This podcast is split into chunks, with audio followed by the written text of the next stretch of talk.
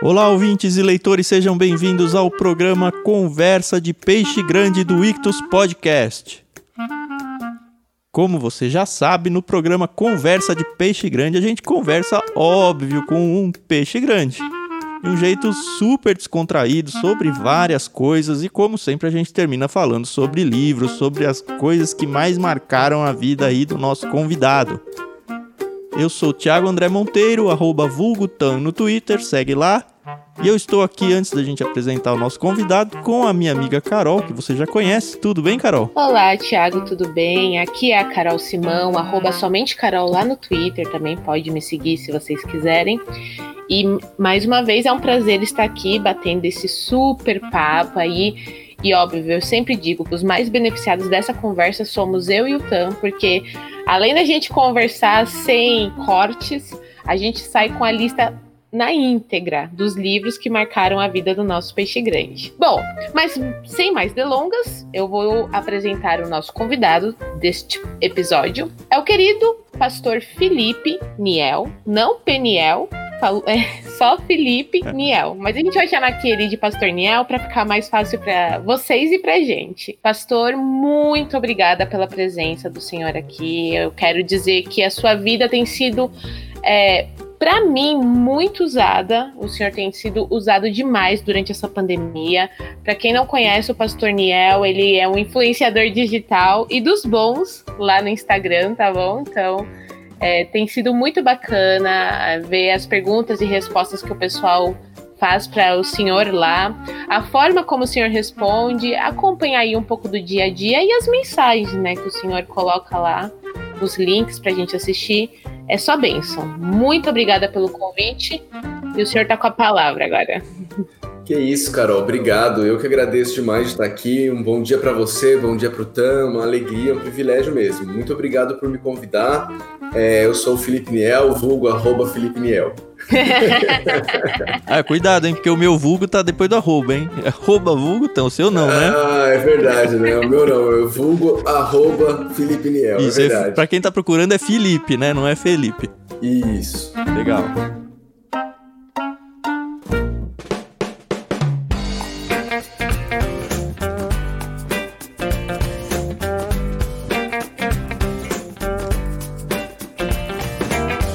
Gente conhecer aí o pastor Niel a fundo, saber as indicações dele, a gente tem a nossa famosa brincadeira, o dicionário.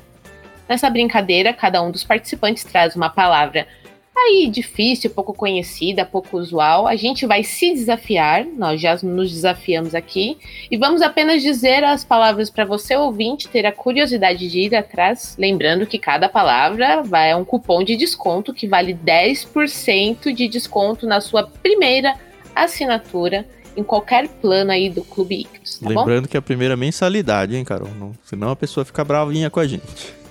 É verdade.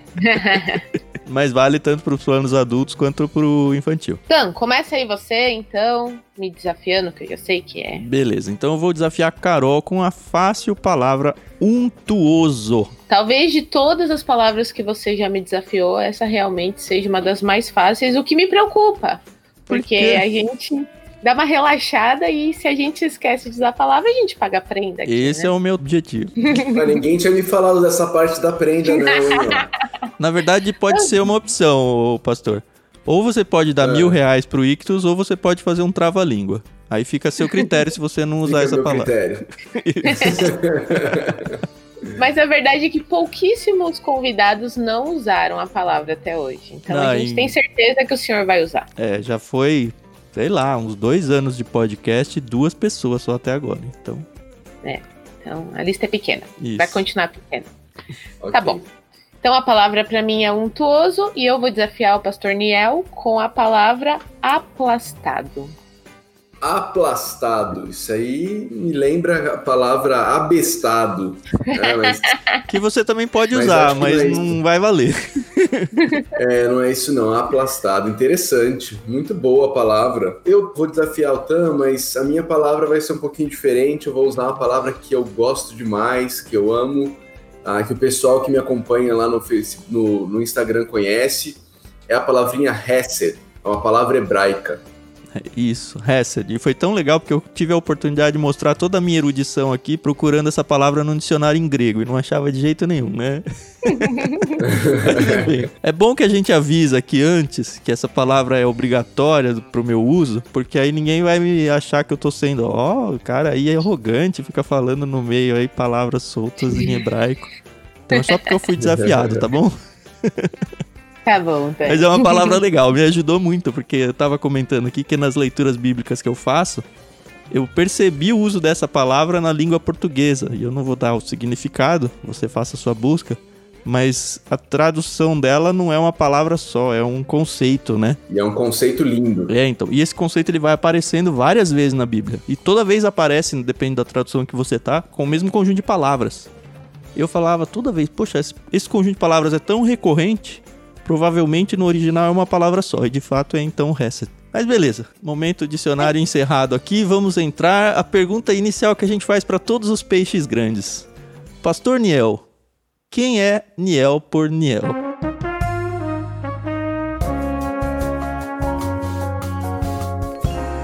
O Niel, primeiro de tudo, ele é um falido. Ele é alguém que reconheceu que sozinho e por ele mesmo ele não consegue fazer nada, ele é incapaz de agradar a Deus e foi alcançado pela graça do Senhor Jesus Cristo, né? Amém. E busca servir a Deus com os dons que Deus lhe deu. Ah, é casado com a Marina, é pai da Sara e do Pedro e serve como pastor aqui em Caldas Novas há 13 anos, aqui na Igreja Batista Vida Nova é um corintiano, pode falar esse tipo de coisa também? Pode, pode falar. Para minha lamentação aqui não é de Jeremias, mas é do Tan. Mas a Carol no vídeo aqui já levantou os braços aqui, já trouxe até uma bandeira. É, exatamente. Aqui é timão, é. entendeu? Ó, já teve épocas é um... em que o Palmeiras sofreu muito. A gente sofria de dizer que era palmeirense. Finalmente chegou a época de dizer que sofre um pouco ser corintiano, né? Isso, é. Não, tá, não está na melhor fase para se falar, para se revelar esse tipo de coisa. Uhum. Mas tudo bem. Eu, eu torço pro Corinthians e eu torço pro Buffalo Bills na, no, no futebol americano. Então, assim, o Buffalo Bills, para quem não, não segue o futebol americano, esse ano está inacreditavelmente muito bem no campeonato. Então, o Corinthians eu tô deixando ele meio de lado, não preciso falar muito sobre ele, tô focando no Bills esse ano. tá certo, justo. Mas é interessante que esse Buffalo Bills ele deve ser tão conhecido para os brasileiros quanto o Corinthians lá pro pessoal dos Estados Unidos, né? Eu, pelo menos, nunca ouvi falar daqui.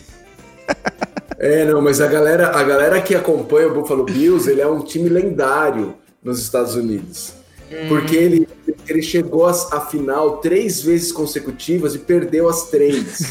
então, depois disso, ele nunca mais chegou nem perto da final. Então, assim, é, é, é aquele time da torcida fanática e que uhum um carinho por aquele time, porque não chega nunca mesmo, então tem um carinho por ele. É tipo o Juventus aqui de São Paulo. Tem um time Isso, brasileiro, um, é, é, Ibis o nome do time, eu não lembro. E... O time que só perde. É, o, Ibis, o Ibis é o pior time do mundo. Né? Isso, né? mas não chega nesse nível assim, não, né? Porque chegou em finais, né? Isso, não chega aí, mas, mas tá quase. Uhum. O, o senhor é natural de São Paulo.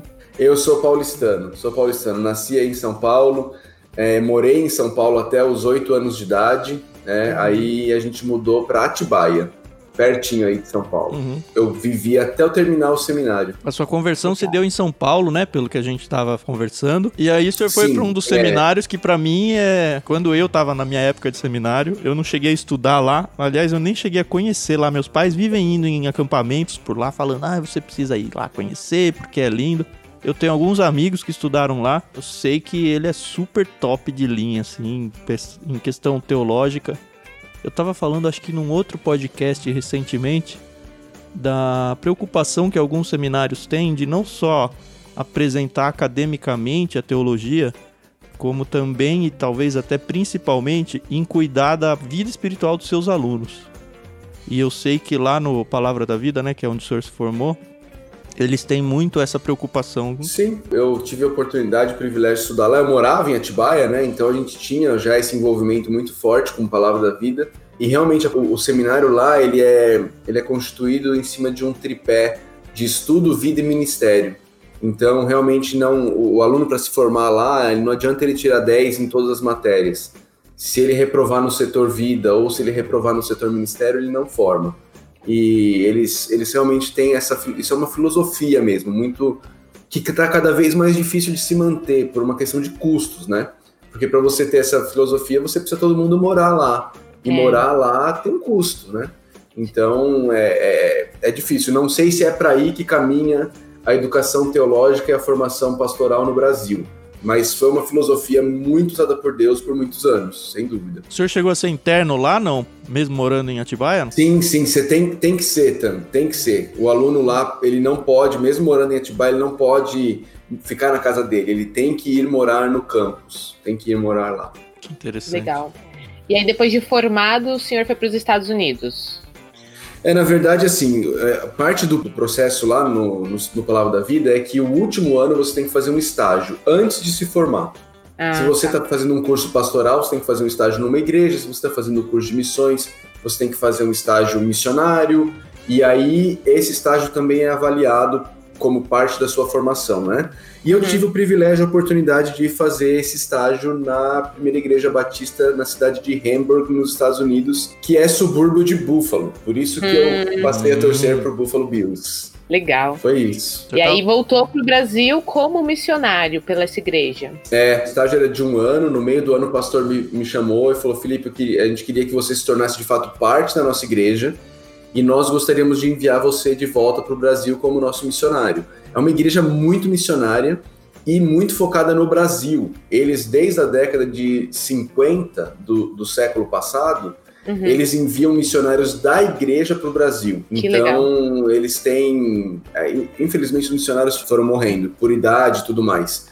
Mas hoje eles ainda têm, além da minha família, outras três famílias que eles da, da igreja lá que são missionários aqui no Brasil. Tem uma pergunta pessoal nisso aí. Quando a gente fala de missões americanas para o Brasil, e a gente, tanto eu quanto a Carol, a gente viveu muito esse contexto, a gente notou que, pelo menos no início do movimento, né, tinha aquela questão do missionário americano vir para o Brasil, constituir ali a sua igreja, junto com ele, obviamente, acaba vindo muito da parte da tradição, da liturgia americana. E aí, conforme os anos se passam, a gente percebe até uma ânsia deles de passar essa bola para o Brasil, no sentido de, olha, vocês não tem que estar tá com a cultura americana aqui, vocês têm que estar tá com a cultura brasileira aqui. E aí sempre, não sei se sempre, mas em muitos casos tem meio que uma dificuldade de fazer essa transição cultural entre passar a bola de quem acabou fundando ali a igreja, ou seja, o missionário, a sua família missionária, passar a bola para um povo brasileiro nato.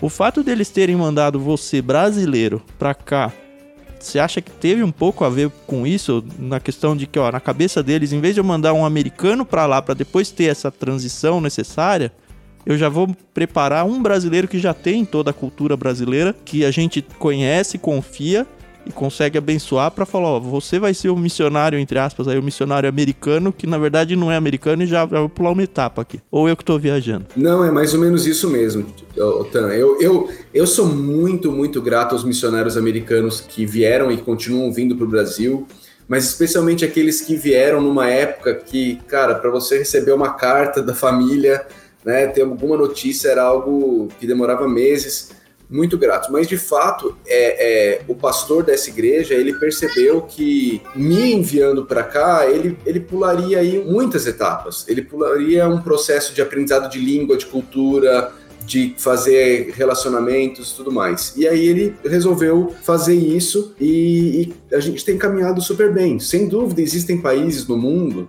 em que a gente tem que enviar estrangeiros para lá, porque ainda não tem ninguém lá que possa fazer isso mas eu realmente vejo com muito bons olhos a ideia de alguns países onde você já tem uh, pessoas ali capacitadas, tirar essas pessoas de lá ou treiná-las lá mesmo e depois reinseri-las ou mantê-las lá, porque elas realmente vão ter uma facilidade muito maior de, de alcançar o povo, né? Uhum. É, na verdade, eu não tinha uma pergunta, era mais uma curiosidade, porque nós estamos tão acostumados a ter missionários americanos, né, sendo mandados por igrejas americanas para o Brasil, E eu vou dizer que eu acredito que o senhor seja um dos primeiros que eu conheço. Eu conheço brasileiras que casaram com americanos e se uhum. tornaram missionárias, mas eu acho que eu nunca tinha visto um brasileiro vindo por uma igreja americana como missionário no Brasil. E achei isso fantástico. Eu também não conheço nenhum outro caso. Eu creio muito na providência divina. A história começa com esse pastor vindo com um grupo de adolescentes para o Brasil para Bauru para fazer uma viagem missionária. Uma dessas garotas é, se apaixona pelo Brasil, resolve vir estudar no Palavra da Vida na mesma época que eu estava. Ela acaba casando com meu melhor amigo, ticam para essa igreja. Eu vou para lá e aí acontece as coisas. Então, assim, foi, foi muito providencial na maneira como aconteceu. Uhum. A, a, igreja lá e eu, nós nos, damos, nos demos muito bem. Logo de cara, a gente se relacionou muito bem, a gente tem um respeito muito grande, um carinho muito grande um pelo outro. E até hoje é, é a minha igreja mãe, né? Então, de tempos em tempos a gente volta, a gente passa um tempo lá, amamos a igreja, é uma igreja no nordeste de Nova York, então é, é uma igreja pequena, não é uma igreja grande, mas é uma igreja muito viva e muito, muito alegre, com as tradições americanas que são diferentes das nossas, né? O estilo de, de liturgia e tudo mais, mas que eles não têm problema nenhum com as nossas. Eles não entendem que a deles é sacrossanta, é apenas a deles. Uhum. Então uhum. o pastor já veio várias vezes aqui visitar-nos. A nossa igreja aqui em Caldas é muito diferente da igreja deles. Não no, na pregação e tudo uhum. mais, mas na forma como a gente faz o culto.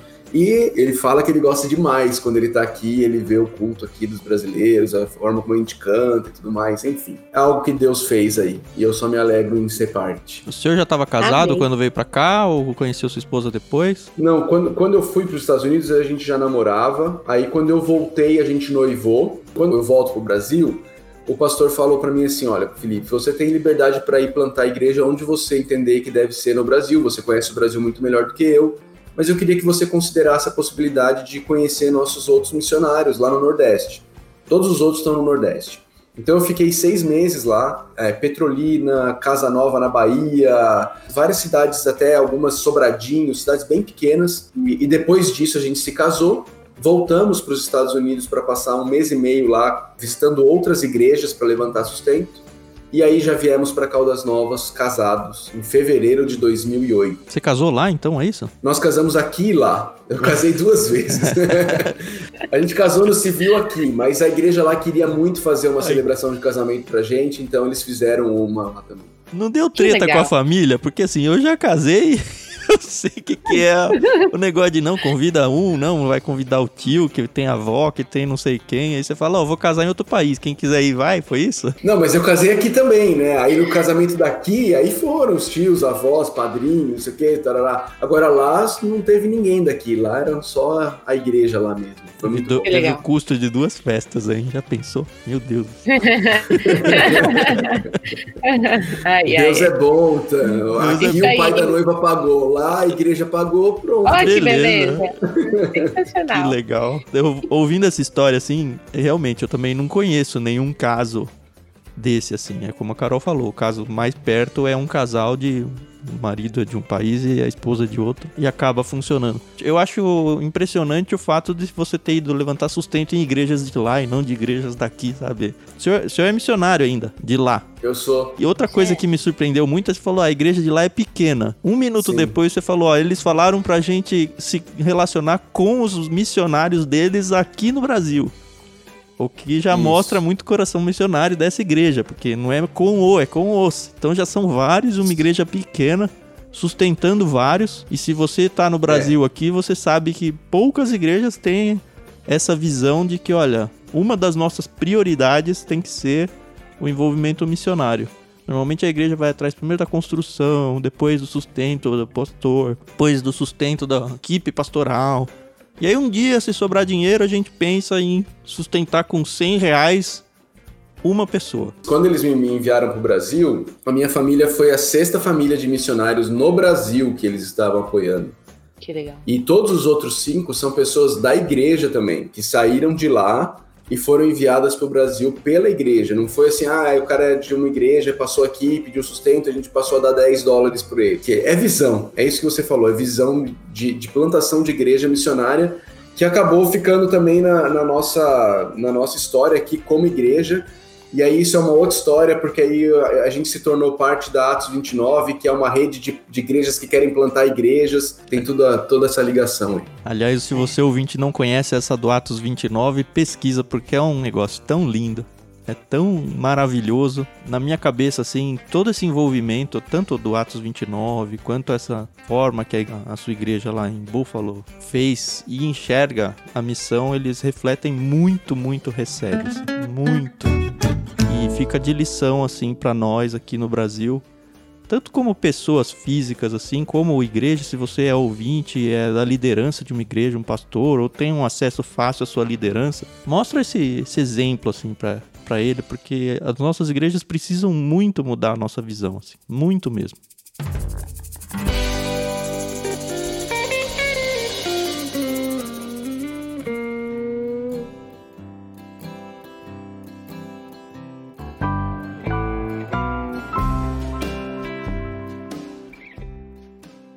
Durante a pandemia, pastor, é, quais foram, quais têm sido as suas dificuldades ministeriais? Eu estou perguntando isso porque a gente percebeu que durante a pandemia, muitas igrejas, principalmente aqui no Brasil, que é, acaba sendo a nossa realidade, sentiram dificuldades em estarem presentes na vida dos seus membros, seus congregantes. E nessa a gente viu uma febre de digital influencers, por assim dizer, né? Eu não tô criticando, porque a minha igreja também acabou tendo que assumir uma outra parte, mas como que o senhor tem visto isso? Como que a liderança da igreja tem trabalhado essa parte? Porque é uhum. é totalmente diferente, né? Eu sei que algumas igrejas já começaram a, a se reunir presencialmente, mas a, não é a mesma coisa, né? E, e, duvido muito que volte a ser até que, que a, surja a vacina, a vacina, né? Isso, exatamente. É. E, e, não que só surja, mas que as pessoas se vacinem, né? É. Carol, aqui em Caldas Novas a gente sentiu muito menos do que é em São Paulo né? A gente está no uhum. interior, então, assim, quando tudo aconteceu, o prefeito fechou tudo, mandou os turistas embora. Para quem não sabe, Caldas Novas é um, é um polo turístico. Uhum. Mandou os turistas embora, fechou o aeroporto, fechou a rodoviária, fechou tudo. Só que passou ali 15, 20, 30 dias e percebeu-se que não tinha ninguém na cidade infectado. O primeiro caso de coronavírus na cidade foi uma pessoa daqui que morava em Londres, se infectou lá em Londres, não tinha plano de saúde e entrou no primeiro avião que ele conseguiu, voltou para o Brasil para ser tratado aqui. Então, assim, é desse jeito que chegou. É, ficar sem ter culto aqui, aqui na igreja, a gente ficou por quatro, cinco semanas. Uhum. E depois os cultos já foram liberados, lógico, com uma série de restrições, idosos, Sim. crianças, distanciamento e tudo mais. Agora, a sua pergunta sobre como a gente acessar a vida dos membros, o que eu percebi nessa, nessa pandemia foi o seguinte: para aquelas pessoas que a igreja era um evento, isso foi um sério problema, porque não tinha evento. Então ela ia, batia o cartãozinho dela lá no domingo e pronto, mas ela não vivia a igreja, ela uhum. simplesmente frequentava um evento. Essa pessoa sumiu. Sumiu, né? Não, não sei, talvez um dia ela, ela volte, eu não sei, ela sumiu. Uhum. Né? Agora, para quem a igreja era igreja e, e, o estar junto no domingo era apenas mais um momento do todo, essas pessoas continuaram participando. Então a gente fazia reunião de oração pelo Zoom, elas estavam lá compartilhando a vida delas, pedindo oração. Um irmão tinha necessidade financeira porque é, imagina, a gente vive numa cidade turística, Sim. fechou tudo. Uhum. Os hotéis mandaram o pessoal embora. A irmãzinha que tinha uma barraca na feira de artesanato da cidade, a feira de artesanato da cidade ficou fechada. É meses. Um irmão, pensando aqui em casos bem concretos, um irmão que tem uma van escolar, ele está sem trabalhar desde março. E quem é. que vai apoiar esse irmão? É a igreja. E aí quem é a igreja chegou junto nisso e foi viver uhum. isso, e foi viver ser igreja, entendeu? Porque a igreja para ele não era um evento, a igreja para ele era uma família da qual uhum. ele faz parte ainda, mesmo quando essa família, por motivos alheios, não pode se reunir. Mas é isso, eu, eu vejo dessa forma. Essa, algumas pessoas que viam como evento, aí a gente tentou ir atrás, tentou incentivar, tentou chamar, uhum. mas você percebe que para ela, ela só queria o evento mesmo, e se não tem evento aí fica muito ruim, não dá. E se o evento não dá para ter com todas as comodidades que tinha antes, aí também ah, é um risco desnecessário, não vale a pena. Uhum. Né? Uhum. Ah, elas, elas acabam ficando muito ah, aplastadas dessas dificuldades todas que, que a pandemia está trazendo para gente. Sim, sim. E, e aí o senhor é, já era presente nas redes sociais como é hoje, ou foi uma coisa natural, ou viu uma necessidade de estar presente? Como é que foi? Carol, é, ano passado, um amigo meu, o Uriel, do Perguntar Não Ofende, não sei quantos de vocês conhecem aí, é um, é um canal no YouTube, né? Uhum. Que traz perguntas e respostas. Ele me incentivou a ver as, as redes sociais como mais do que simplesmente uma forma de manter contato com parentes e amigos distantes, mas como uma ferramenta ministerial. Então, em maio, mais ou menos, do ano passado, eu comecei a, a mudar a chavinha em como usar a rede social. Em setembro, pela primeira vez, eu fiz uma série de 21 dias de devocionais ao vivo no meu, no meu Instagram em setembro do ano passado. Você já tinha bastante seguidor quando começou isso? Ou não? Não, quando, quando a gente mudou essa chavinha aí, eu tinha 2 mil seguidores, que era mais ou menos amigo, família, Igreja. pelo- do- igreja. E aí a gente fez essa, essa, essa série de devocionais, é, foi muito legal, foi uma experiência muito boa. E disso surgiu um curso online, que é o- uma comunidade que a gente tem chamada A Vida no Evangelho, que tem como objetivo, de fato, ajudar crente a se converter. Gostei. Porque eu, eu já ouvi dizer e eu concordo que o maior campo missionário do Brasil são as igrejas evangélicas. né? Então, Vídeo exemplo que você disse aí do pessoal que sumiu da igreja, né? Isso, exatamente. O pessoal precisa se converter, não tem jeito, né? Uhum. Não entendeu o evangelho ainda. Uhum. Então, é- aí surgiu esse curso e, e a gente tem o curso até hoje. É, aliás, se você está ouvindo aqui, você é aluno do curso, um abraço para você. É, Associe-se ao Ictus também, que você vai ser muito abençoado com boa literatura. Amém. E, e aí, Carol, no meio da. Em março, quando surge a pandemia, eu falo, cara, a gente precisa levar encorajamento da palavra de Deus para as pessoas. As pessoas vão ficar trancadas em casa, elas não vão ter como se relacionar, elas precisam. E aí, o que, que eu fiz? Como eu, como eu falei, eu amo a palavrinha Hesed. Então, eu peguei todos os salmos da Bíblia onde essa palavra aparece e eu comecei a fazer devocional cada dia num desses salmos. E aí a gente foi, foi, foi, foi, caminhando nos Salmos, caminhando nos Salmos. Aí terminou, aí o pessoal, pastor, continua, continua tal. Aí eu fui para Provérbios, fiz Provérbios inteiro. Aí eu fui para Eclesiastes, fiz Eclesiastes inteiro. Aí nós fomos para as cartas de João, as cartas de Pedro. E por último a gente terminou em Tiago. E foi assim, foi único, foi único, Carol. Foi um negócio que que Deus fez. Eu louvo a Deus por ter sido, por ter sido esse instrumento nas mãos dele. Ah, a gente tinha média de 300 pessoas participando todo dia, Olha, ao vivo. Pessoas E- que você não conhecia, assim, muitas. Não, não conheço, a imensa maioria. A imensa maioria eu Que não legal. conheço. E a média de, de pessoas que assistiam depois, porque ficava no IGTV, é de mil, mil e trezentas pessoas. Aham. Pessoas se converteram, pessoas que não eram é, membros de igreja, pessoas católicas, enfim, de outras religiões, é, acabaram se convertendo. Algumas pessoas deram testemunho de que não estavam frequentando igreja e voltaram, outras pessoas falaram para mim, pastor, eu estava em depressão. E uma irmã me mandou as suas devocionais e eu comecei a ouvi-las deitada na cama, não conseguia sair de lá. E hoje eu estou conseguindo viver a vida de novo, eu entendi muita coisa do evangelho que eu não tinha entendido ainda. Tudo, tudo para a glória de Deus, eu só Amém. tenho a louvar a Deus. Que gostoso, né? Eu gosto de ouvir. O meu pai, ele é pastor e eu vivo isso diariamente com ele, vendo as dificuldades, né? Como a pandemia ela atingiu as igrejas, as famílias e, e isso que o senhor falou de a igreja estar muito presente, da igreja ser presente. Eu sou membro de uma igreja bem pequena. Por Deus mesmo, a gente conseguiu arrecadar cestas básicas para ajudar quem precisava. Ajudamos financeiramente alguns membros. Teve até uma, um missionário que a gente ajuda, que o filho dele ficou muito doente durante a pandemia. Não foi por causa do coronavírus, foi um- uma outra enfermidade. E a gente conseguiu levantar recursos. E assim, o meu esposo, por exemplo, trabalhava em hotel e acabou sendo dispensado. E vários membros na nossa igreja que tem comércio também estão com dificuldades, mas Deus, ele é tão maravilhoso, tão tremendo que nada tem faltado, né? A gente olha assim e fala: é, é um dia de cada vez mesmo, para a gente não, não ficar muito desesperado. Mas essa coisa da igreja tem, tem sido muito bacana, tem sido muito legal. E fora que a gente conseguiu ver coisas que ok, a gente estava falhando nisso como igreja e estávamos precisando olhar com mais carinho para essas pessoas e para essa situação.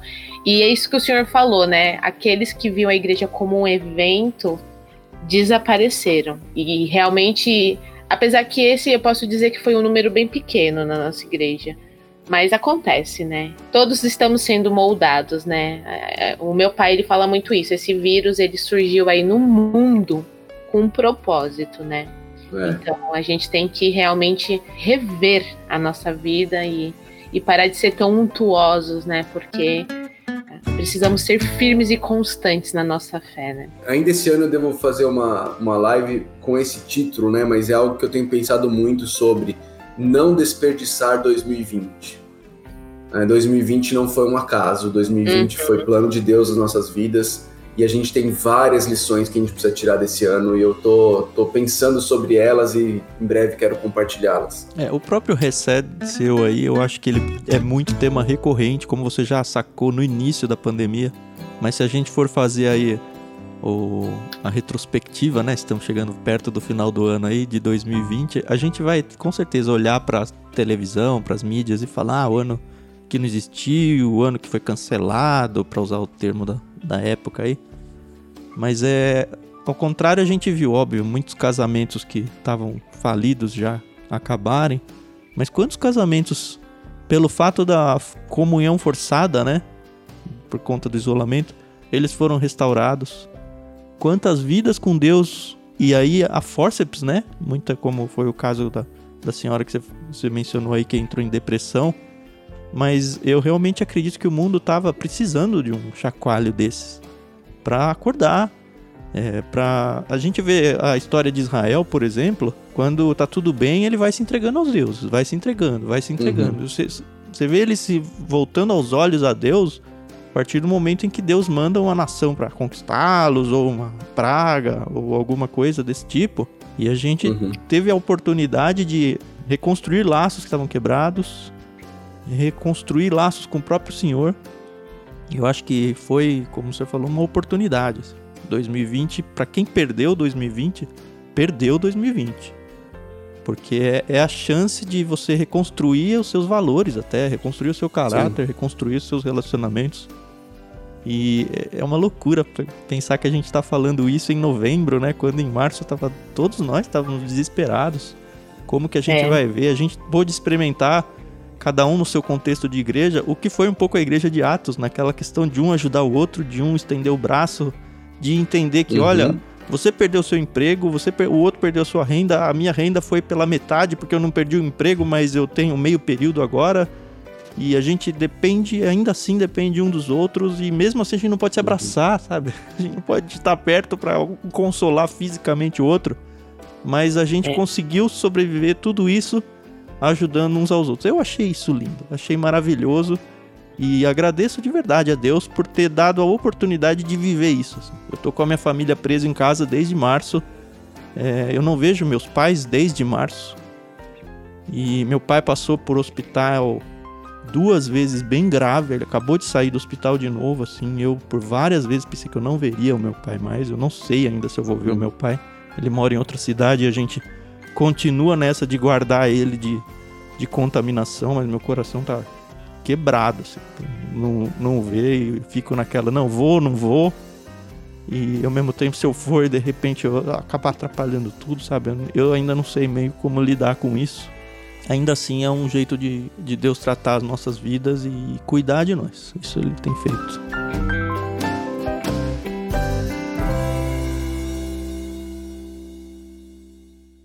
Mas agora vamos migrar aí nosso, nosso bate-papo. A gente gosta muito de conversar e saber do ministério, mas estamos aqui por uma razão, né? Livros.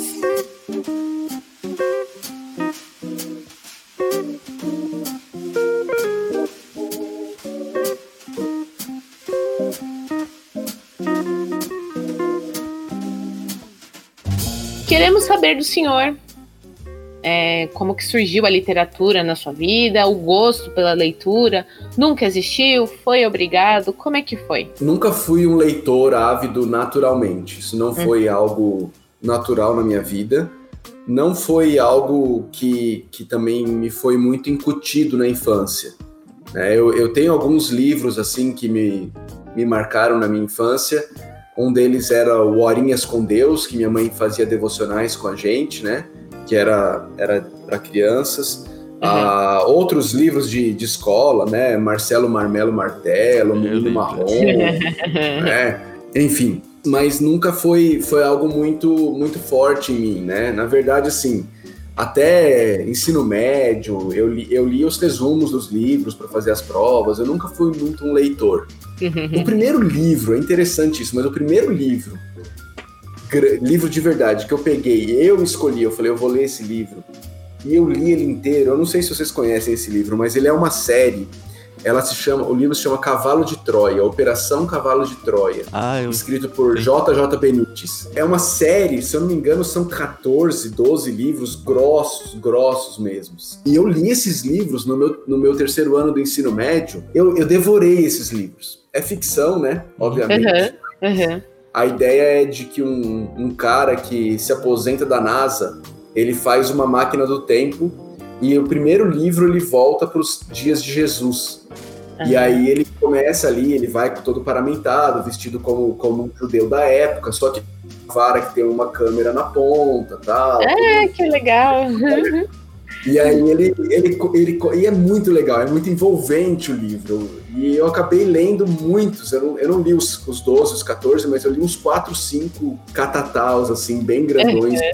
Eu tenho uma pergunta e... pessoal sobre esse livro. Ele é, assim, se eu ler o volume 1, ele termina num gancho pro segundo, a ponto de falar, meu Deus, eu preciso ler o próximo, ou é uma história e o segundo é solto e eu começo uma nova saga, entendeu? Ele, ele começa uma nova saga, mas ele te dá a entender que vai ter essa nova saga. Ah, não, mas não é aquele negócio de eu parei a história no meio. É isso. Não, não, não, não, não. Tá não. bom. Ele termina a história. E aí, por exemplo, isso foi no meu ensino médio, sim, faz sim. tempo, gente. Mas, mas se eu não me engano, o segundo livro ele volta para América para quando Cristóvão Colombo tá chegando para descobrir a América. Que legal. E, que legal. E, enfim, é, é muito legal. O livro é bem legal mesmo. E o livro não se apresenta como uma ficção, ele se apresenta como realidade. Ele fala como se aquilo lá fosse algo secreto que, que aconteceu e que não.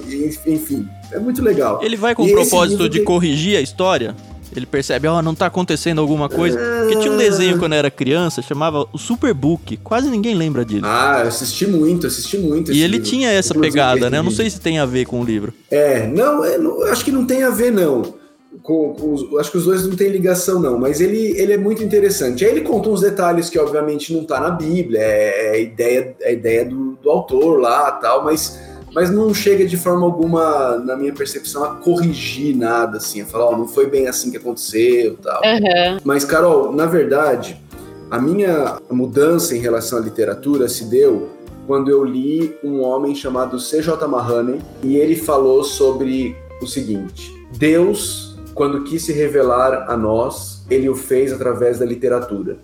Então, se você ama a Deus e você quer conhecer a Deus, você deveria se forçar a ler, porque é através da literatura que você vai conhecer mais a Deus. Sim. Então, essa foi uma chavinha que mudou mudou minha percepção em relação à leitura. A gente teve uma vez um peixe grande, é, o pastor Almir Marcolino Tavares, e ele falou exatamente isso que o senhor falou como um cristão fala que não gosta de ler, sendo que a gente aprende de Deus através da palavra. E eu parei para pensar e eu falei, gente, não é que é verdade? É, como é que, é. né? É. Como foi é que ele que falou que, que não ler é pecado? Foi ele, foi ele. Ele ousou falar é. isso, eu falei, caramba. Pastor Almir é lá do Nordeste, né? Isso, isso ele mesmo. Isso é. mesmo. Mas eu gostei muito dessa fala, é, é o pastor C.J. Mahaney. Mahaney. É. Mahaney. Legal, interessante. E teve algum livro dele em específico que te marcou? Ah, teve, tem dois livros dele que me marcaram muito. Um é um livro muito difícil de achar. Ele foi publicado pela editora Vida e eu não sei se, eu acho que ele não está mais sendo publicado. A minha igreja comprou os últimos 60 que tinha na época para a uhum. gente usar aqui nos grupos de estudo da igreja. Aliás, esse é um outro assunto que depois a gente pode falar sobre ele, que tem tudo a ver com literatura. Tá. É, ele, ele se chama A Vida aos Pés da Cruz. Esse livro marcou demais a minha vida, demais, demais, demais. É muito, muito, muito mesmo. Me abriu a mente para entender que o evangelho não é só a maneira como eu sou salvo, ele é onde Deus me capacita todos os dias a viver a vida cristã. Ah, é um livrinho pequenininho, eu nem sei se eu tenho ele aqui para. Bom, não adianta eu mostrar porque o ouvinte não vai ver, né? Mas, Mas eu, eu, tenho ele sim, eu só precisaria achar ele. Uhum. Mas ele, ele marcou muito a minha vida. E eu falei que a gente comprou os últimos 60, porque aqui na igreja os nossos, nossos grupos pequenos eles funcionam na base da literatura. Nós compramos um livro para todos os membros que estão envolvidos nos grupos pequenos, um livro por semestre e eles leem esse livro juntos e se reúnem uma vez por semana para conversar sobre o que eles estão aprendendo no livro que, que eles estão lendo, né? Que legal. E a gente tem feito isso desde 2012. E o envolvimento 2012. é bom porque a gente está fazendo um projeto parecido que a gente chama de diário de leitura. A gente pegou o livro tanto cristão quanto secular já. Que a ideia é essa, eu e a Carol, a gente posta de segunda a sexta lá no podcast nossa interação com o livro, né? Nossos comentários, um resumo uhum. e é, o leitor conversando sobre o livro para outras pessoas fazerem isso também. Funciona então, é isso. Aqui funcionou demais. A gente, a gente substituiu o culto de oração por esse grupo pequeno baseado em literatura. E aí, obviamente, a gente também tem um tempo de oração, de compartilhar. Mas uhum. quando a gente tinha o culto de oração, vinham oito pessoas. E aí, o, no nosso grupo pequeno hoje, é lógico, a igreja cresceu desde aquela época, né? Uhum. Mas hoje eu diria que 80% da igreja está envolvida nesses grupos. Olha, você sofreu muito, pastor, por causa da vamos matar o culto de oração da quarta-feira ah, ainda? Aí, isso, essa aí é outra história, né? A, a, o meu processo aqui, quando eu vim para Caldas Novas, eu vim para plantar uma igreja. E não deu certo. É, essa é uma história, é outra história. Eu, a gente precisa de uns três podcasts para contar. Mas eu sou um plantador de igreja falido. Eu também não consegui. Eu falhei na tarefa de plantar uma igreja. Estava indo embora para os Estados Unidos de volta, meu visto religioso, trabalho religioso aprovado. Estava indo de volta para os Estados Unidos. Quando essa igreja aqui ah, faz a, a, a, proposta de não, pastor, fica aqui, vem trabalhar com a gente e traz o pessoal que estava na sua plantação e vamos unir as duas igrejas. Hum. E a gente decidiu fazer isso. Para você assumir como pastor muito... nessa outra igreja? Eu, isso, para eu assumir como pastor. Era uma igreja pequena também, que estava passando por muitas dificuldades. Em sete anos de vida, eles tinham tido quatro pastores diferentes, ah, cheio de dono na igreja e enfim. E com é... culto de oração de quarta às oito. E com o culto de oração de quarta-feira às 20 horas, que a gente sempre fez assim. É. Né? Eu até então... imagino que você passou aí, viu? Então foram muitos processos, mas graças a Deus isso, isso foi superado e, como eu disse, o grupo, o grupo de leitura aqui a gente chama de in loco, porque é a ideia de que cada um, os grupos se reúnem por divisão geográfica. Uhum. Então você se reúne com quem mora perto ali da sua região. E aí esse livro foi o primeiro. Esse livro que eu citei do Mahoney uhum. foi o primeiro livro que eu, que eu escolhi para que a igreja lesse junta uh, nesse, nesse grupo, A Vida Legal. aos Pés da Cruz. E o outro livro dele que também me marcou muito é um livro da Fiel, Humildade, a Verdadeira Grandeza, uhum. que é muito, muito bom. Foi muito útil na minha vida. Interessante, esse aí eu já tinha ouvido falar.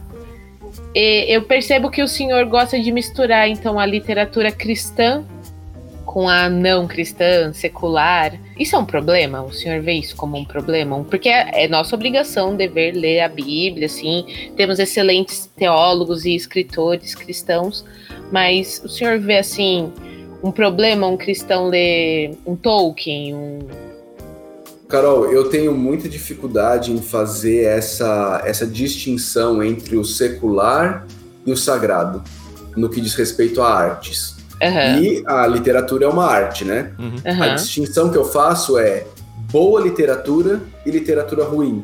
Dos dois lados. E né? aí você te... dos dois lados. E aí você tem gente que é que é que quem é cristão é o autor não é a obra. A obra não é cristã, ela nunca se converteu. Né? Então, a, a, obra não é cristã. Guarda é isso pra gente é pôr num marcador de páginas, Carol. É, É.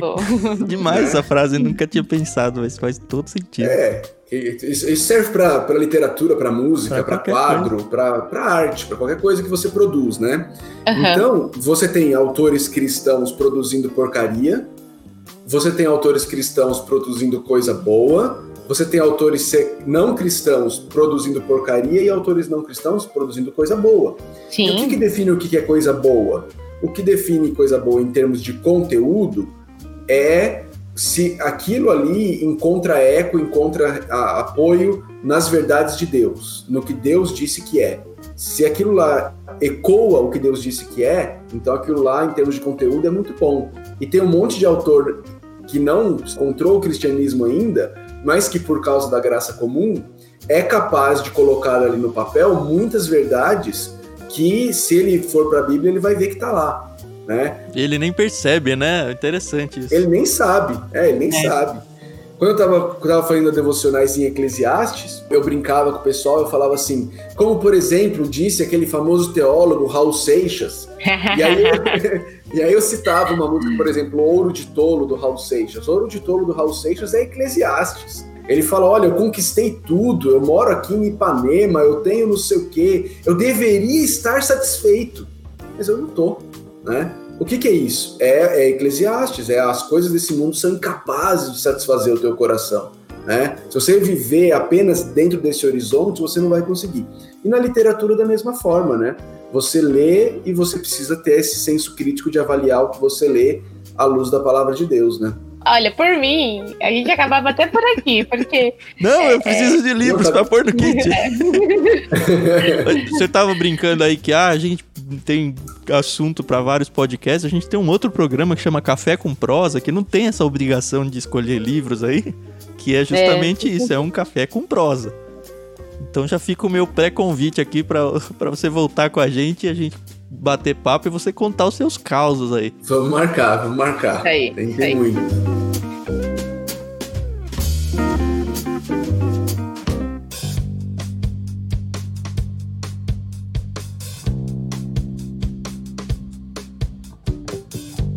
como pai, o senhor é, tem algum alguma assim, algum crivo para usar ou permite que os seus filhos leiam? Eu sei que eles são pequenos hoje, né? Então a literatura acaba sendo mais ingênua.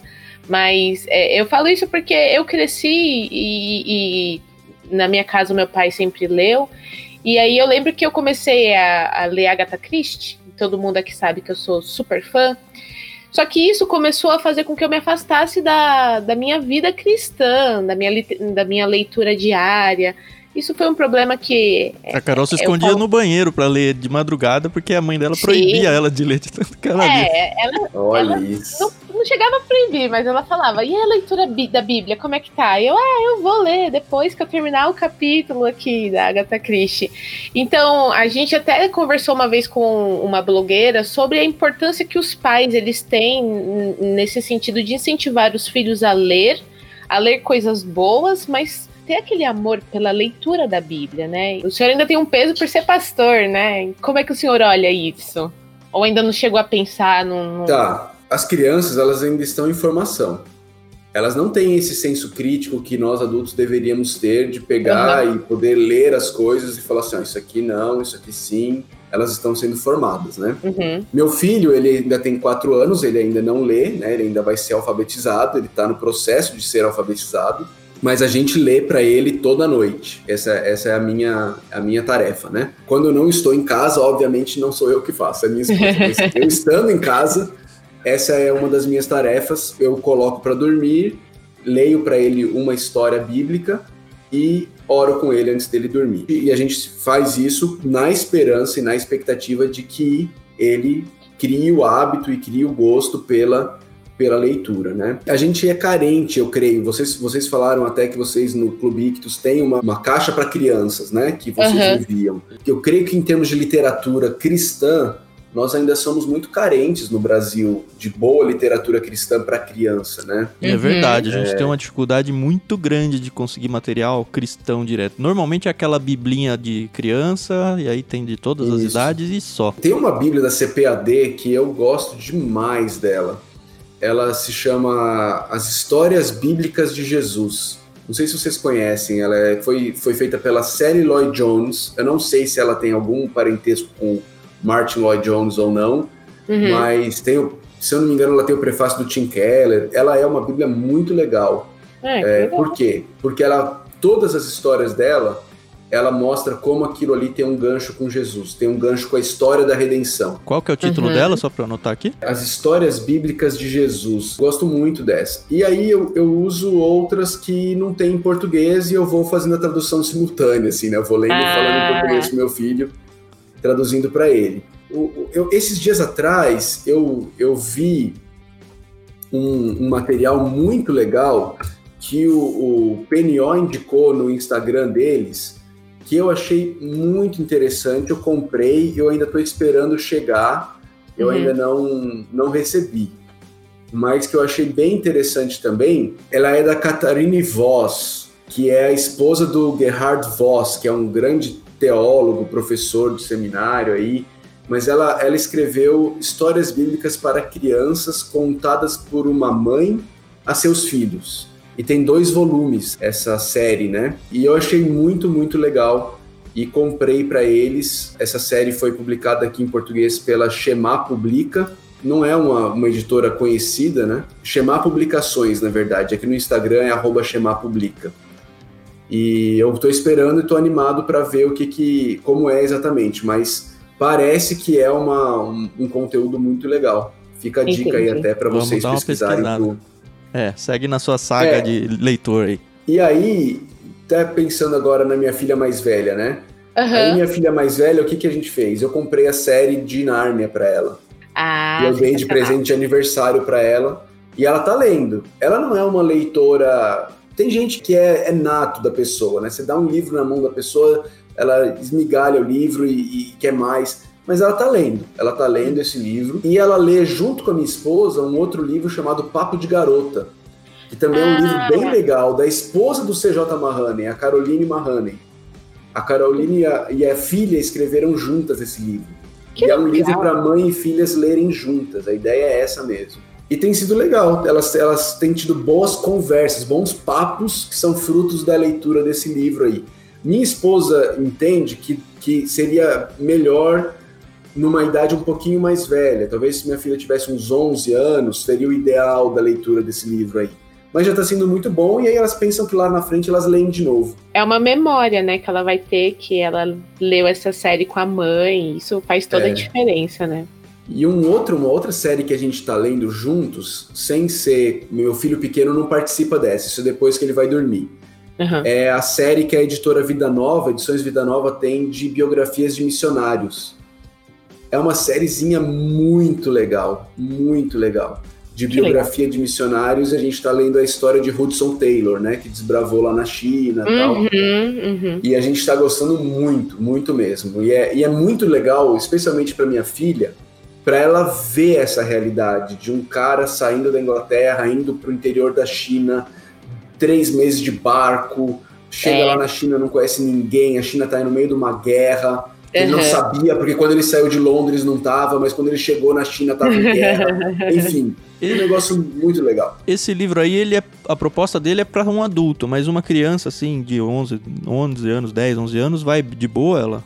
A linguagem é tranquila Vai, ela? vai. A gente está lendo juntos, né? Uhum. Eu leio em voz alta e ela tá ali junto com a gente, né? Uhum. Então, assim, de vez em quando ela não entende alguma coisa, ela pergunta o que que é. Mas é, eu acho que a literatura tem essa função, né? Uhum. É Sim. pedagógica, desafiar, né? educacional, desafiar Sim. mesmo, né? Sim. E, e, fora que o Hudson Taylor, né? Eu, eu lembro que na, em EBF eu aprendi sobre ele que ele criou até calo na língua de tanto que ele tentava aprender, né? O mandarim, o chinês.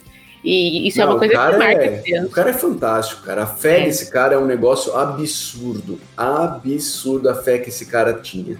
No, no, de ponto assim dele dele recusar ajudas porque ele, ele queria viver pela fé. Uhum. E ele queria realmente entender que Deus ia suprir. Não estou dizendo que é padrão, que a gente tem que fazer isso, mas, mas é foi, foi o que ver, ele né? viveu. mas é, é, é, legal, é legal, é inspirador. É realmente inspirador a história dele.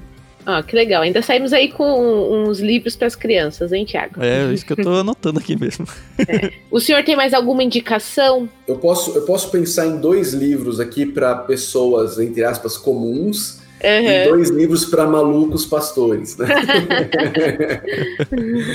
não com pessoas não comuns nesse sentido, né? O livro para todos, né, que eu, eu, eu indicaria também, é um livro da editora também Vida Nova, chamado Vida Centrada no Evangelho.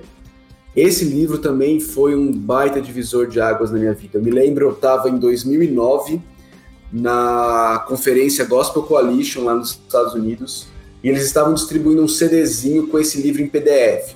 Tudo legalizado, tá bom, gente? A editora estava distribuindo o CD com esse livro em PDF. É, e porque hoje em dia você livro... fala PDF é praticamente um sinônimo de pirataria, né? Começa até com a mesma pirataria, letra. infelizmente, infelizmente.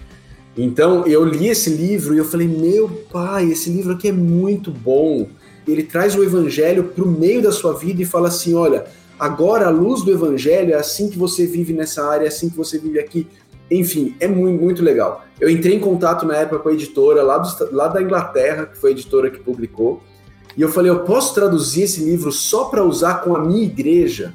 E eles me autorizaram na época, eu oh, traduzi o livro, usei com a minha igreja, fiz uma apostilinha, né? Uhum. Acho que a apostila a gente não, não sei se tem aqui. Mas enfim, usei com a igreja. E aí, anos mais tarde, o Fabiano Medeiros, que é editor lá da Vida Nova, eu, eu indiquei esse livro para ele e eles publicaram esse livro lá em Edições Vida Nova. Ele, ele é um livro que vem com um manual de grupo pequeno, então dá para usar ele com grupo pequeno. É, é muito legal. Muito uhum. legal. A vida centrada no Evangelho. Um outro livro, muito legal também, é um livro do Paul Tripp, da editora Cultura Cristã, chamada Em Busca de Algo Maior.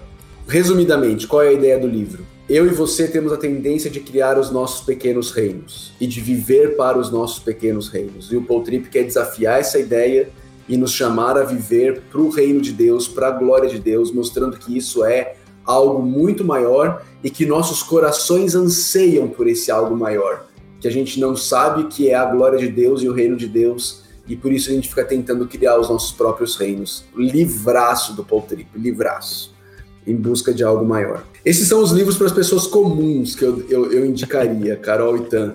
Para o pessoal que pensa em ministério, eu queria deixar só uma indicação. Também é um livro de edições Vida Nova, também é do Paul Tripp, chamado Vocação Perigosa. Se você está no ministério pastoral, se você é um seminarista, se você é alguém envolvido com o ministério de alguma forma, você precisa ler esse livro chamado Vocação Perigosa. Você precisa ler. Ele é fantástico, fantástico. É daqueles que dói de ler. É um mal necessário. É um mal muito necessário. É muito Sim. bom, muito bom, muito bom mesmo. Preciso falar de um outro livro, porque Por esse outro livro, ele é da editora Nutra, Nutra uhum. Publicações. Não sei, ela não é uma editora muito conhecida, ah, mas, mas tem eu tanta conheço bem ela. lá. Ela é demais. É, mas acho que do, do, cristão médio, assim, ela não é algo, uma, uma editora muito conhecida, né? Eu gosto porque ela é uma editora baseada numa igreja, e aí eu gosto de coisas baseadas em igrejas locais, e o conteúdo que eles publicam é fantástico é simplesmente fantástico. Eu poderia assinar embaixo e, e indicar todos os livros deles, mas eu queria destacar um colocando o seu passado no devido lugar. Colocando o seu passado no devido lugar. Esse livro é muito importante para pessoas que precisam lidar com questões que aconteceram no seu passado e que você não consegue sair daquilo ali. Uhum. Você continua preso naquilo ali. Esse livro, escrito pelo Steve Vyers, pastor da Igreja Batista da Fé em Lafayette, no Indiana. É fantástico, é fantástico. Eu tenho usado esse livro com, especialmente com mulheres que sofreram abuso sexual no passado. Esse livro tem sido uma ferramenta muito, muito importante nesse processo com essas mulheres. Interessante. Acho que essa é uma, a primeira vez que um livro assim é indicado aqui e é isso, a gente nunca vai conhecer toda a literatura que existe e o que pode nos ajudar, né? Isso é muito bom. Satisfeito, Thiago? É, eu, nunca, né? Nunca tô. É, a brincadeira que eu faço com a Carol recorrente é que a lista de livros a gente lê, lê, lê e olha para trás tem mais livro do que tinha antes, toda vez. É, é. A lista de livros li lidos é muito pequena perto daquela que a gente tem que ler. E só vai é. crescendo, né? Não tem Agora, jeito. quem quiser uma lista ainda mais completa, no meu site eu tenho uma página do site que é só de livros que eu indico. Tá? É a vida no evangelho.com barra livros. Bom, a gente agradece demais, pastor, aí as indicações de livro. E a gente quer só terminar agora com um meio assim, Marília Gabriela, um bate-volta, sabe? Um jogo, jogo rápido. É, não precisa nem justificar as respostas, é só bem, bem rápido mesmo. O senhor tem alguma meta de leitura no ano? Meta de leitura no ano. Não números de livros. Uhum. A minha meta de leitura é mais em termos de tempo lendo do que números de livros lidos. Eu tento fazer isso, eu não estou dizendo que eu faço, tá bom, gente? Uhum. Eu, tento ler, eu tento ler uma hora por dia, eu tento ler um dia inteiro na semana e eu tento ler uma semana inteira no semestre. Certo. É, é, são tentativas. Isso aí é copiado de algum. Quem que era que fazia isso? Acho que o Randy Cook contou isso pra gente. Como é que é o nome do príncipe dos pegadores lá? O Charles Spurgeon Charles que fazia Spurgeon. isso. Pode ser. Eu, eu li do Joshua Harris.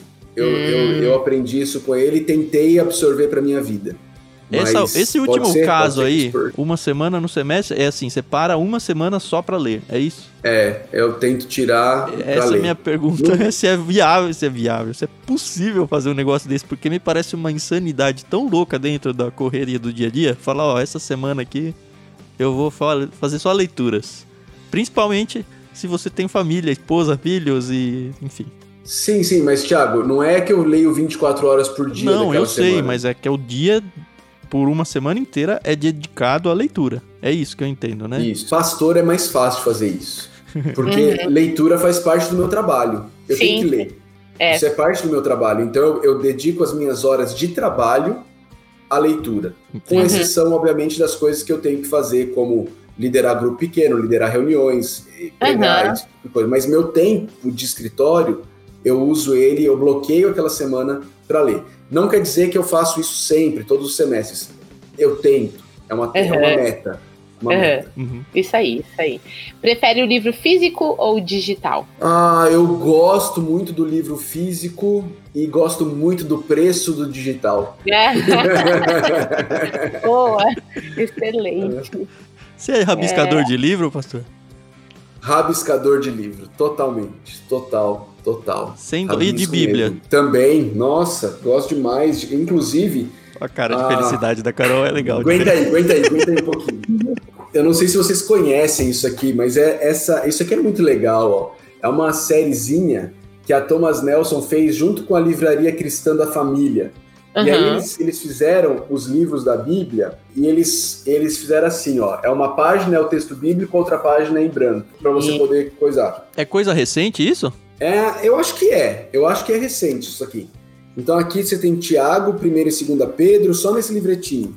Aí aqui tá ali o resto do Novo Testamento, mas tem o Novo Testamento inteiro aqui, ó. Que Atos, legal. Hebreus, 1, 2, 3 João, Judas, Apocalipse. Tá ali o, o, resto do Novo Testamento. Eu, eu gosto, gosto, gosto de anotar, gosto de, de rabiscar, de fazer ligação das palavras na Bíblia, né? Essa uhum. O Tiago perguntou isso porque o meu pai, ele não gosta. Ele, ele tem a Bíblia que ele lê e ele fala, não, não é para riscar a Bíblia. É um manuscrito do Mar Morto, aquela negócio. É, não pode ele nem... tem isso.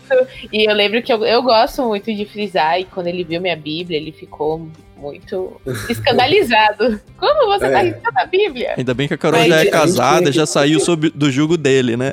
É, a gente tem aqui na igreja um outro grupo de literatura que eu faço com potenciais líderes, né? E uhum. aí esse, esse outro grupo, a gente lê um livro por mês e se reúne.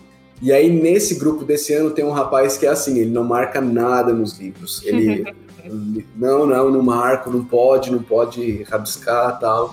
Aí o pessoal fica meio na dúvida se ele realmente lê o livro. É, Mas ele lê, ele lê. Como é que o senhor olha assim esse papel de curadoria? Nós aqui como clube, a gente sempre tenta chamar servos e servas de Cristo, de Deus, para nos indicar livros, né? Então, a gente, vocês são nossos curadores. Como é que o senhor olha isso com bons, maus olhos? Ah, isso não é necessário? Ou como que é? Fundamental, fundamental, porque realmente o cristão médio ele não tem a cultura da, da leitura. E ele não sabe o que ler. Ele, você fala, ah, você precisa ler mais. Aí ele fala, ah, ler mais o quê? Ler mais. Né? Ele, não, ele não sabe. Então, uhum. por exemplo, esse trabalho que vocês fazem é o que eu faço com os grupos pequenos da minha igreja. Uhum. Eu escolho bons livros e falo, gente, leiam isso. Isso vai ser bom para você. Isso traz o quê? Ele começa a conhecer outros autores que Sim. ele não conhecia. E aí ele, ele também começa depois a ver outros livros desses mesmos autores que ele, ele começa a ler sem a gente estar tá colocando para eles, né? Sim, então esse trabalho ele é muito importante, muito muito importante de, de, escolher bem boa literatura e colocar na mão da igreja. Uma coisa que eu, eu... tenho percebido, Carol, o fato da gente mudar o curador nessa ideia do peixe grande aconteceu meio sem querer, porque eu não tinha planejado isso, mas foi bem claro para mim. É, o fato de mudar o curador e a gente vai para vários contextos de curadores diferentes, a uhum. gente estoura bolhas toda hora. Porque, Sim. Uhum. assim, óbvio que tem aqueles livros que quase todo mundo indica, é. mas a gente descobriu, por exemplo, aquele O Demônio do Meio-Dia sobre a depressão com um cara que trabalhava com capelania. A gente descobriu os livros aqui que o pastor Niel colocou pra gente, do, do Paul Tripp lá, da, pra usar um exemplo que pouca gente conhece, né? O, uhum. o, o livro do Paul Tripp, do, da cultura cristã, ou até o do Nutra lá, do, do Vyers. Coisa que você não acha na livraria do shopping. É, é. E é. uma pessoa que indicou um livro A não vai indicar o B, mas a gente vai até outra pessoa que indica o livro B e não indicou o A. É muito legal isso. Exato. Uhum. É, é, isso que eu ia comentar, que a, é incrível como tantas entrevistas que a gente faz e a lista tem os que se repetem, mas é, é uma lista de livros desconhecidos por nós, né? E que deveriam ser conhecidos. E, né? e posso fazer uma pergunta aqui também ou não? Vai, claro. Por favor. Qual que é o livro? Tem aí um que vocês pensam se vai ser livro toda hora volta. Esse livro toda hora volta. Ó, como é... autor, C.S. Lewis, quase todo mundo. Quase todo mundo. Ou Nárnia, ou Cristianismo é. Puro e Simples. Que a gente é, nunca exatamente. mandou, né? O Cristianismo Puro e Simples. Nunca. Mas assim, Crônicas de Nárnia surge em 99% da, da, das vezes que a gente conversa. Seja por por indicação para as crianças como para os adultos. Mas C.S. Lewis, depois da Bíblia, é o que é mais citado. É. O próprio o Agostinho, o, o interessante do Agostinho é que muita, muita gente indicou o Confissões e até hoje acho que ninguém indicou o Cidade de Deus. Talvez um tenha indicado, mas eu tô esperando chegar a indicação dele ainda. mas é o mesmo autor, né? Impressionante. Muito bom. Isso aí realmente que você falou, também é muito legal porque vocês vão diversificando a caixa de vocês, né? Sim. Muito legal isso. Sim, e pro, pro, até para o nosso gosto pessoal, né? Eu conheci muitos autores nessa. É, o Tozer, por exemplo, eu conheci nessas indicações. E ixi, tem aí um, Outra uma coisa que você percebe, é, você percebe a cosmovisão de quem está indicando. Por exemplo, a gente conversou com o Cacau Marx. Eu já conhecia ele pessoalmente. E ele indicou o processo, por exemplo. Eu acho que foi o único que eh, foi o único que indicou. E para mim não é surpreendente ele indicar porque eu já conheço ele pessoalmente. Mas uhum. mesmo que eu não conhecesse, eu já ia saber um pouco do Cacau pelo livro que ele indicou. E assim, uhum. a mesma coisa está acontecendo com o Niel, a mesma coisa acontece com vários. A gente olha o Randy Cook indicando aquelas biografias que ele indicou pra gente lá no começo. Ninguém uhum. quase indica biografia, mas a gente já percebe que ele é um cara você já, assim, eu tenho esse negócio de construir a pessoa com base no rosto dela até.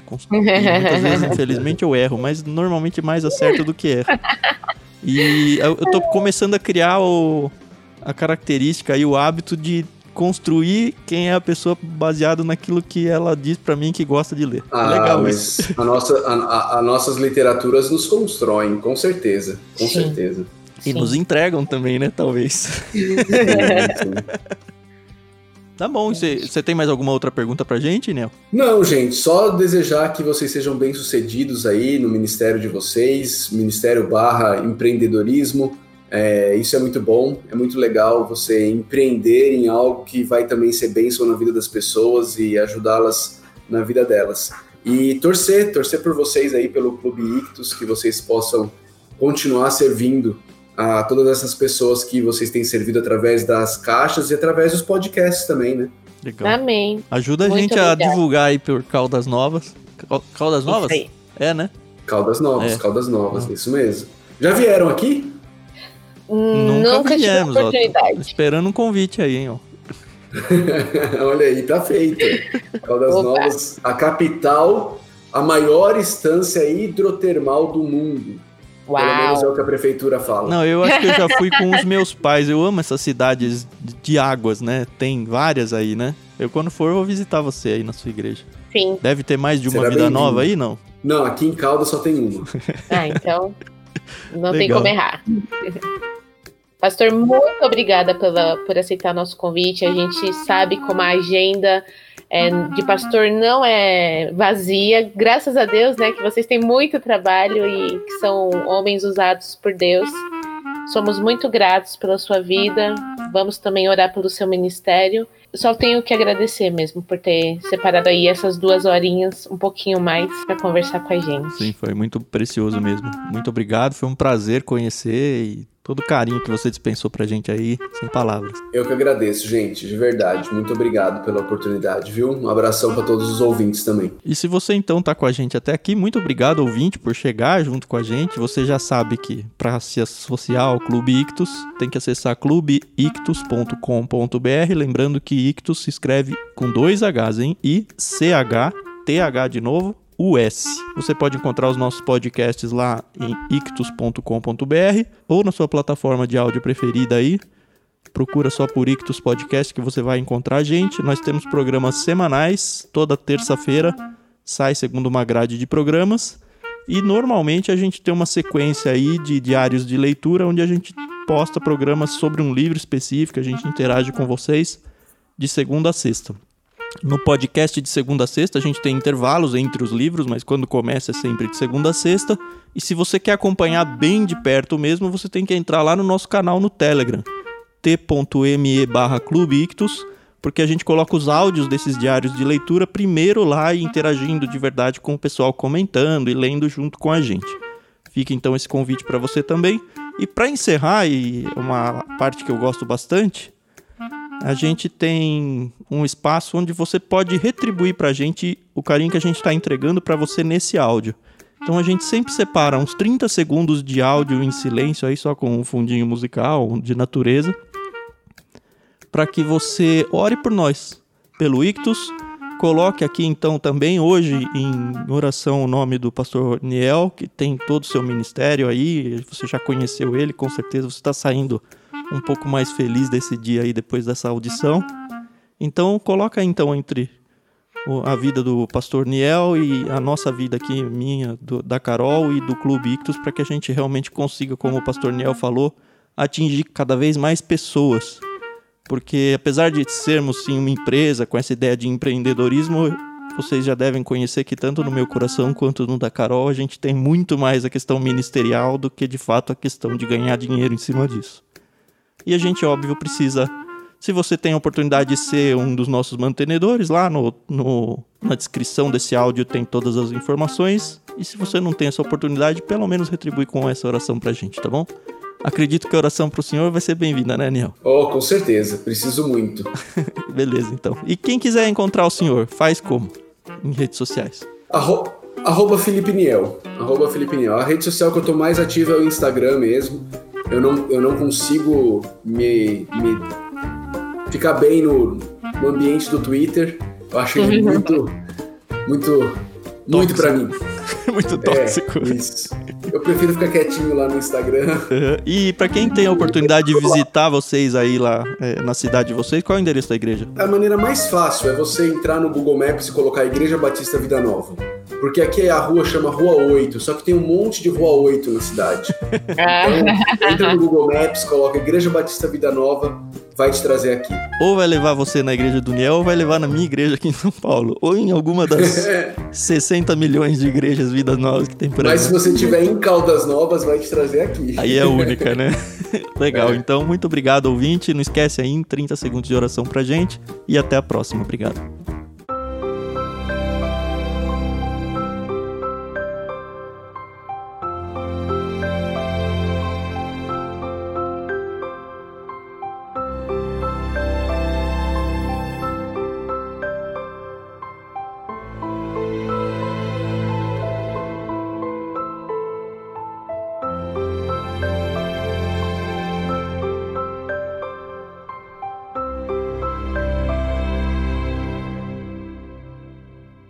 Obrigado então, pessoal, pelas suas orações. Fiquem com Deus e até semana que vem. Tchau, tchau. Até semana que vem, pessoal. Até mais. Valeu, pessoal. Abraço.